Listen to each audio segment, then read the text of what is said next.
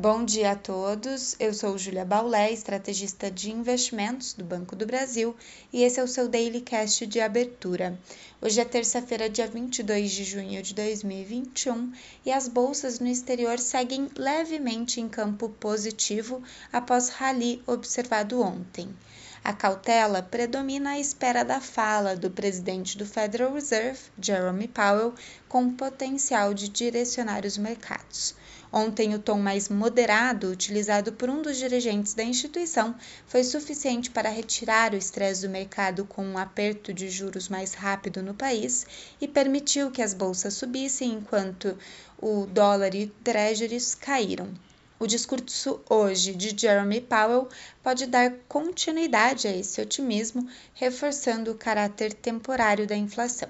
Enquanto aguardamos a fala do presidente do Federal Reserve, os futuros de Nova York e as bolsas europeias avançam majoritariamente.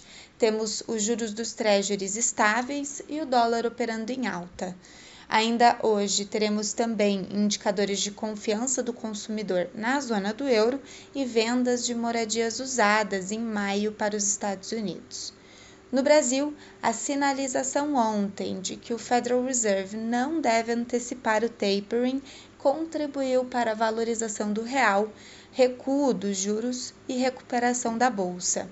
Para hoje, os mercados locais são influenciados pelo exterior, que segue em compasso de espera por Powell. Enquanto nas notícias locais, temos a aprovação ontem à noite da MP de privatização da Eletrobras, que foi para sanção presidencial. Ainda mais relevante para os investidores, dado que o mercado já esperava tal aprovação, é a ata do Copom, que foi divulgada agora às 8 horas da manhã e ainda é digerida pelo mercado. Na ata, a instituição reforçou como melhor estratégia a manutenção do ritmo de aperto monetário, com a sinalização de mais uma alta em 75 pontos base da Selic na reunião de agosto, mas destacou a possibilidade do ajuste ainda maior para o controle da inflação.